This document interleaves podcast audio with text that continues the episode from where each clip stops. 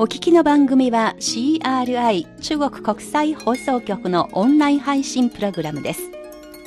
各界の皆さんにお話を伺う CRI インタビュー。ご案内の大正円です。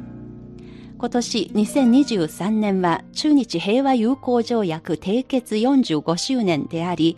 また中国の改革開放政策が始まって45周年の節目の年でもあります。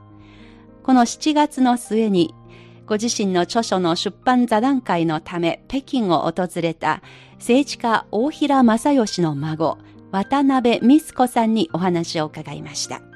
この2つの45周年を渡辺さんと一緒に振り返り、そして今後の両国関係の向かうべき道筋について皆さんと一緒に考えてみたいと思います。それではここからはどうぞインタビューをお聞きください。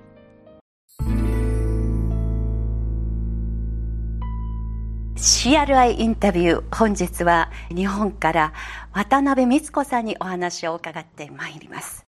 2018年の12月18日、中国政府が北京で開いた改革開放政策40周年の記念大会で、日中国交正常化、中日国交正常化を進め、改革開放を支持した政治家として、大平正義日本の首相、元首相を表彰しました。そこで代理でその表彰状を受け取ったのが、美津子さんだったと伺っております。さて、ここから質問です。はい中国政府からお知らせが入ってきた時に美津子さんをはじめご家族の皆さんの気持ちを聞かせてください。あのですね最初は何のことかよく分からなくってそれとにかく北京に来てくださいと、まあ、驚きましたがとても嬉しく思いました。両親も大変あの喜びましてあの母が、えー、大平の祖母が大事にしていた平和の鳩がついている着物を着なさいということでその着物を、えー、着る練習に8回通いまして練習をして北京に参りましたあの白い鳩は日本では平和のシンボルということで、えー、うちの祖母もその平和への願いを込めてその着物を作ったんだと思います。光子さんとしましては、まあ、おじい様がまあ中国との関係樹立、そして中国の経済建設を協力するということを決意したには、どのような深い思いが大平正義先生の胸中にあったのか、その過去の体験ということもちゃんと基づいているものとお考えでしょうか？あの大平はですね、大蔵省に勤めております時に張家口という内モンゴル地区ですか、あのに1年間滞在をして、えー、の経済のあの担当をさせていただいていました。でその時にやはりあの垣間見た日本の軍部の横暴ぶりがその中国の方々に大変あの失礼なことだったと申し訳なかったという気持ちが残っていましていつか、まあ、食材意識ですよね大平はクリスチャンでしたので神様が見ている中で自分はその中国の方々に何かお返しをしたいと思ったんだと思います。中日関係、今日の私たちが両国関係考えるときに、大平正義という政治家が今の両国の人々に残したそのレガシーというものをどういうところにあるとお考えでしょうか？そうですね、まあ、大平がどどんな未来をあの予測していたかはまあ、正直分かりませんが、まあ、国と国の間、えー、政治や経済の間にはうまくいく時もあればそうでない時そうでない時の方が多いんじゃないかと大平もあの心配してたと思いますそんな中であの一番大切なのは人と人の、え、分厚い信頼関係と文化交流が大切だと常々申しておりましたので心配しながらも天国から見ていてくれると思っています。困難があることをある意味覚悟して、でも両国はやっぱり未来に向かうべきだ。そういう姿勢がミスコさんにすごく印象に残っているわけですね。あの大平はですね張家口に滞在した時に1年間をかけて中国の各地を回ってまいりましたでその時に日本と中国って全く違うっていうことに気がついたそうです、中国は、えー、大陸国家で一方日本は海に囲まれた海洋国家であると。その全くその国民性が違う。顔は似てるけど中身というか国民性は全く違うから大晦日と元旦お正月の元旦のようなものだと申しておりました。すごく隣同士であの近いんだけれど全然違う。だから仲良くするためにはお互いに相当努力しないといかんと言ってましたまあその違いを認めつつも知り合う努力をしましょうとその姿勢がずっと貫かれていたということが言えますよね。あの、私も、みつこさんにせっかくお話を伺えるチャンスがあるので、あの、にわか勉強でもう一回おさらいをしてみました。そしたらものすごく印象に残って感銘を受けたご発言がただありまして、例えばあの、1972年の時の外相だった時代の衆議院演説、つまりあの中国で国交正常化交渉終わって戻って国会で説明をするときにこのようなことをあのおっしゃいました。様々な違いがある。だけれども国交正常化を通じてアジアの平和に貢献しようという同票を追求することにおいては一致したと。で、これがずっと大平先生のあの問題意識の一つで、79年首相になられた時に、北京を訪問して、えー、北京にある聖教霊道というところで、こういうタイトルで演説をなさいました。新世紀を目指す日中関係、深さと広がりを求めて、ということで、その中にもやはり同じようなあの趣旨のことがお話しされていまして、日中関係をアジア、ひいては世界の安定と平和と安定に貢献するものとしなければならぬ。そして世界の平和とアジアの安定の創造に寄与する日中両国の関係をより深く、より広く推し進めていくことこそ、今両国の、まあ、両国民に課せられた最も大きな課題。そういうことを、それからすごくジーンときたのが、えーより豊かな中国の出現が、より良き世界につながるというふうに期待を述べられました。どうでしょうか今振り返って21世紀2023年の今日ですけれども、みつこさん的にはこれらの言葉読み返していただいて、どのようなことを感じていらっしゃいますか？あの東小平さんがおっしゃった商工社会ということを当時あのおっしゃったと思うんですけれども、はい、その商工社会っていうのはまあまあみんなが暮らしていける社会を目指すとおっしゃって大平もあのその商工的な安定というかそういう社会を良しとしてたんだと思います。でもそれ以上に多分中国は目覚ましい発展をされてねこの間だからそれ以上に多分今行かれてるので日本を追い越してやはりたくさん人があの人口がいるということはすごく勢いがあるということですからまあでも大平がもし今生きていたとしたら樽を知るというかまあまあそれ以上じゃなくていいんじゃないですかっていういうような気がします。まあ、発展も大事だけれども心の豊かさとか文化とか深い文化のあの発展というかをあの大平は目指してたと思います。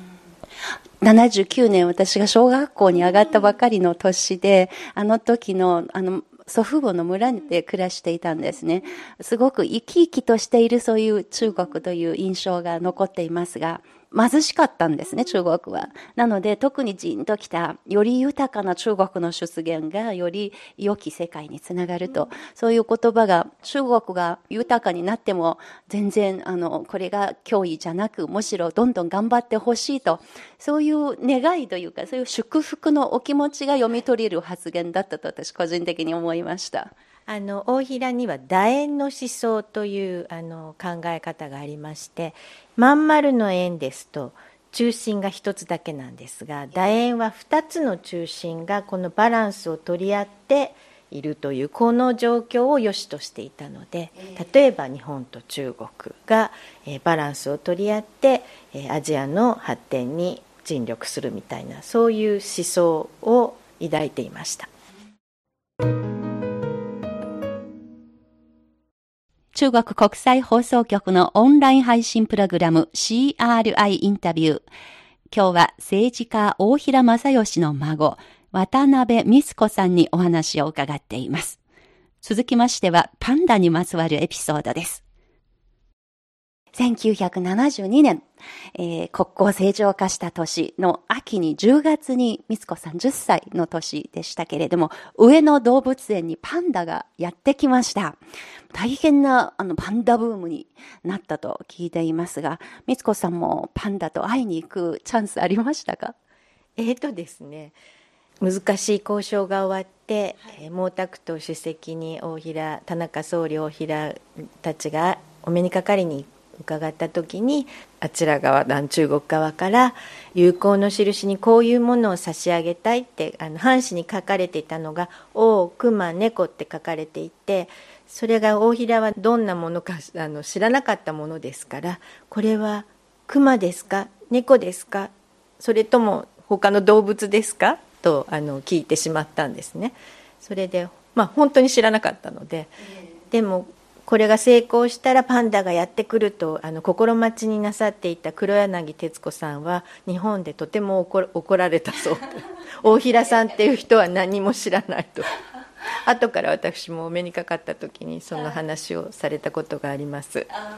で実際に9月の終わりに国交正常化がなされて2か月後にパンダはやってきてるわけですよ、これすごいことだと思っていて。今じゃ絶対考えられないこのスピード感。はいそうですね、はい、だからどうやってあの育てていいかも分からなくって餌のその笹ですか、を日本中探して回ったっていう番組も見たことがあるんですけれども、それはそれは大変だったと思います。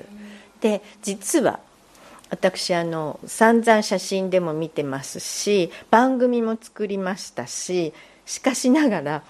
もしかして私まだパンダ見て見たことがないんじゃないかしらとこの間はたと思いまして見たつもりになってただからこれから行かなきゃいけ見に行かなきゃいけない。どこかに。でも日本でこれだけパンダがブームになっていて美津子さんはこれは私のおじいさんの功績でもあるよっていうふうに誇りに思ったこととかは？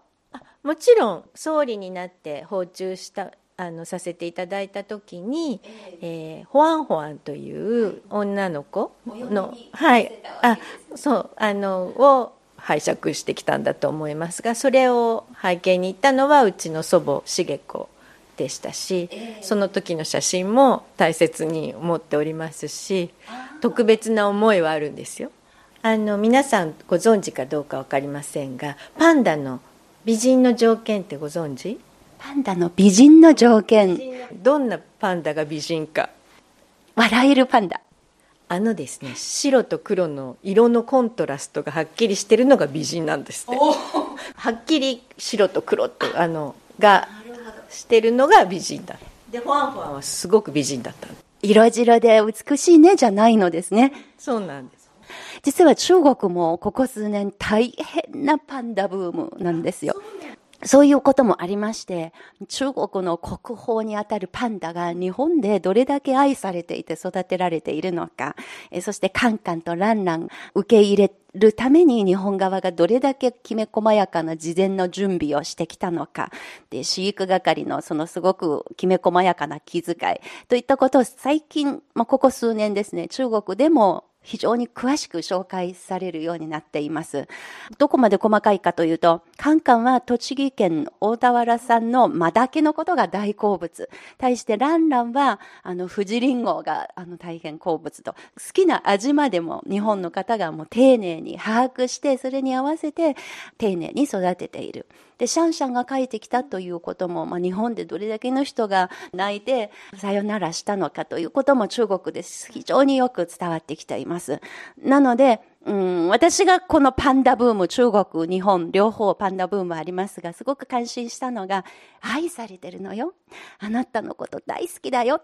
という相手を思う気持ち、それがもう魔法のような役割があるように感じていることですね。やっぱり人間と人間の絆、これ作る時にも同じような重要なことじゃないのかなということを、あの、私がこのパンダブームを通して一番心を打たれていることですが、ミスコさん的にはどうなんですか？そのパンダブーム、どういうふうな思いで見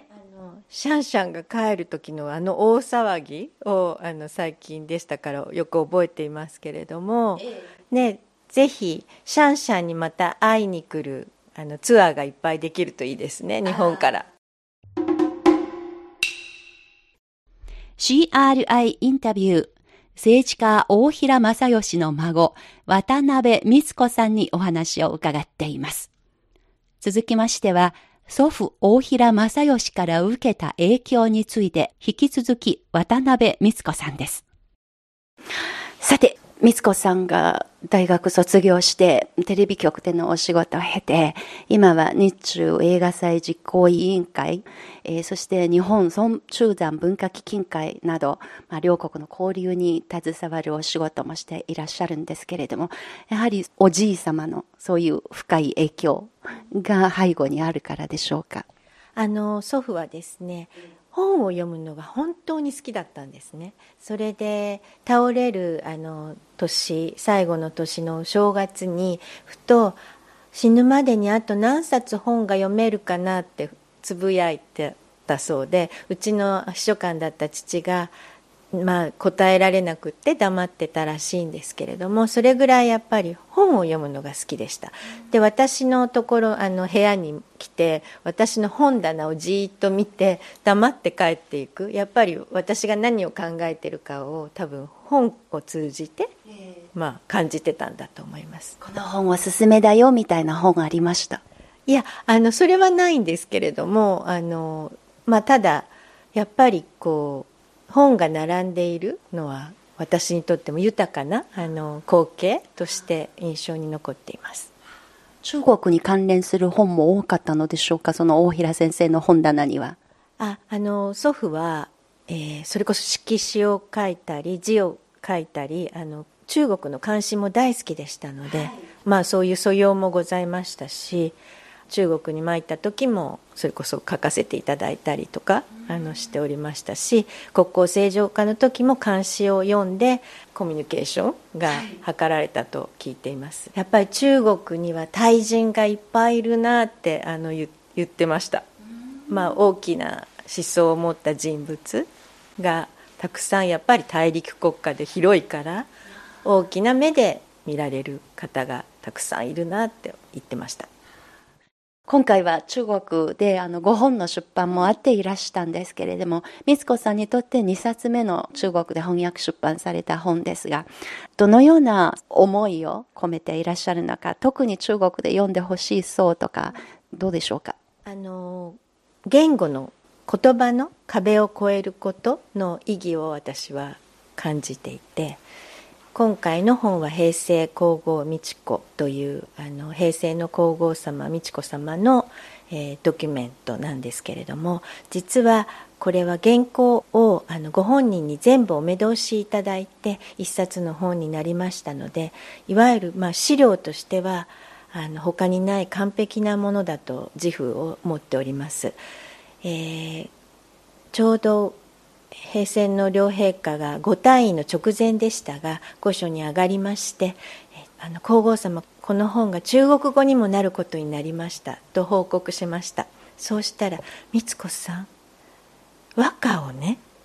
中国語に翻訳をするのは至難の技と言われていて不可能とさえ言われてるらしいの。役者は大事よねっておっしゃってそういうアドバイスをいただきましたのでそれから実はやり直しました和歌は。あのご本人が、えー、詩人としてもあの素養がおありになりますし、まあ、和歌も素晴らしい和歌をお書きになりますしあと英語の詩を日本語に訳すまたご自分の、えー、詩を英語訳をするそういうことをずっとされてきた方ですから、まあ、翻訳には非常に造形が深くてらっしゃいます。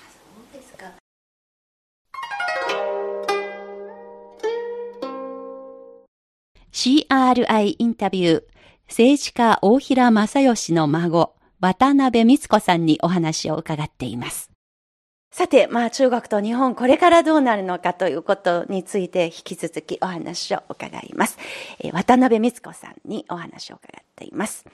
えー、ミスコさん初めて中国を訪れたのが1992年、国交正常化20周年の年だったと伺っています。まあ、そこから数えればちょうど中国が大きな変化を遂げ始める入り口の年だったと思うんですけれども、あの、これまで30年余りの中国の変化を節目節目で見てきてくださっている方と思いますが、どうでしょうか？今のその、この間の中国の変化について。はいあの92年に北京に参りました時は実はまだ自由市場が盛んにありまして私はあの友人の料理研究家ウー・ウェンさんのご実家を訪れてお母さんと一緒にウーさんのお母さんと一緒に自由市場でお野菜とかいろいろなも買い物をしてウーさんのお宅で水餃子を作ってもらって一緒に食べた。もうそれがものすごくあの素敵な思い出として残っています。今はむしろ懐かしく思ってるぐらいですね。もちろんあのもう自由市場もねなかなか見受けられないですし皆さん外食の方が、ね、増えているようですし本当にこのこの何十年かの変化っていうのはものすごいですよね。何回ぐらい中国訪問してらっしゃるんですか？多分20回30回は来ていると思います。毎年のようにコロナ除いて。そうですか。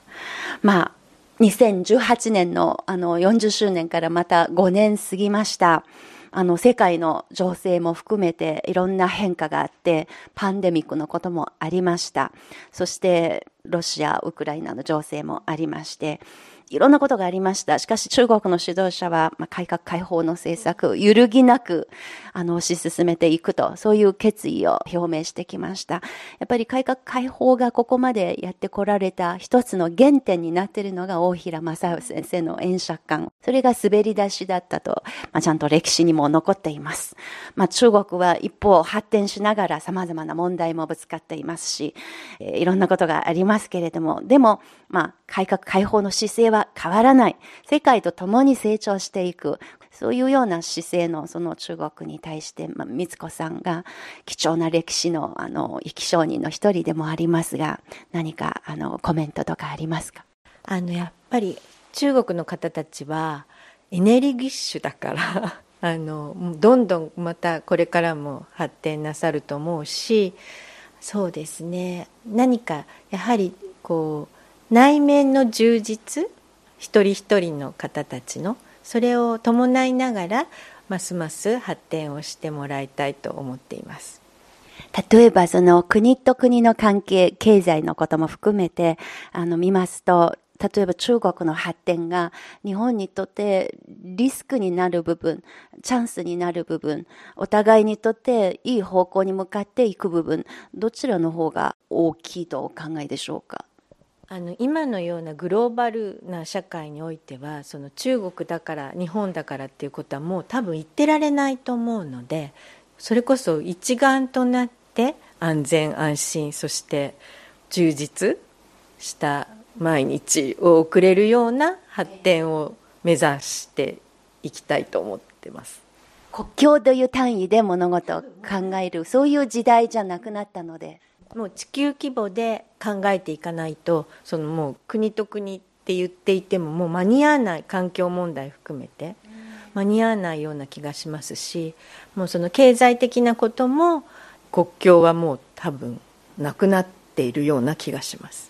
中国と日本、隣国同士ですから、どのような関係づくりをしてほしいなと、満子さんが考えていますか？あのやはり対話を大切にしながら、お互いに理解をし合ってあのとにかくお話をたくさんした方がいいと思いますしこうやってね face to face でお目にかかれば気持ちも通じますしぜひきめ細やかなあの対話をしていってもらいたいと思います。1979年頃、鑑真和上の里帰りということがすごく両国で話題になりましたが、今年、去年の50周年に引き続いて、友好条約45周年、やっぱりその昔の宗教を通しての文化の交流ということにも着眼して映画作りですか？そその計画についてもし差し支えがなければ紹介していただけますか？ありがとうございます。大平のふるさとは香川県で空海の生まれた場所でもありました。で弘法大師は中国に留学をしてさまざまなことを学んで日本に帰られてそれこそ考え技術とか本当に密教のこととかを伝えられました、えー、今回私どもが企画しておりますのは中国から日本に来られて禅の思想を広められた隠元さんというお嬢様の映画の企画を日中共同制作であの作りたいと思って進めております。あのやっぱり禅の思想というのは中国から日本に伝わってそれこそ茶道とか他のいろいろなあの文化の元となっていますから必ずやあの皆さんの私どもの生活にも密着した密接したあの思想が伝えられると思います。やっぱりその架け橋たる役割を果たした忘れるべきじゃない歴史上の人物ということで、やっぱり両国のその観客たちに見てほしい映画でしょうか？そうですね。あの日中合作というからには、あの日本と中国、あの両国のあの皆さんにご覧いただきたいと、あの拍手をいただきたいと思っています。映画というものは映像を通じた総合芸術だと思っておりましてやはりその国の文化が一番凝縮され表現できるあのメディアだと思っていますなので映画はねいい映画でいいですよね私もいい映画を作りたいです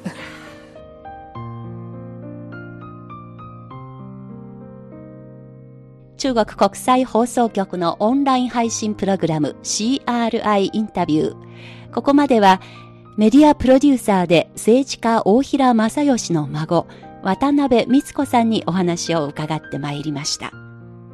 大平正義は生前、日中関係をアジア、ひいては世界の平和と安定に貢献するものにすることが、両国の人々に課された重要な課題だと訴えました。その言葉半世紀余り過ぎた今でも同じように重要な問題提起だと私は思っています。この番組をお聞きになってのご意見、ご感想をぜひお聞かせください。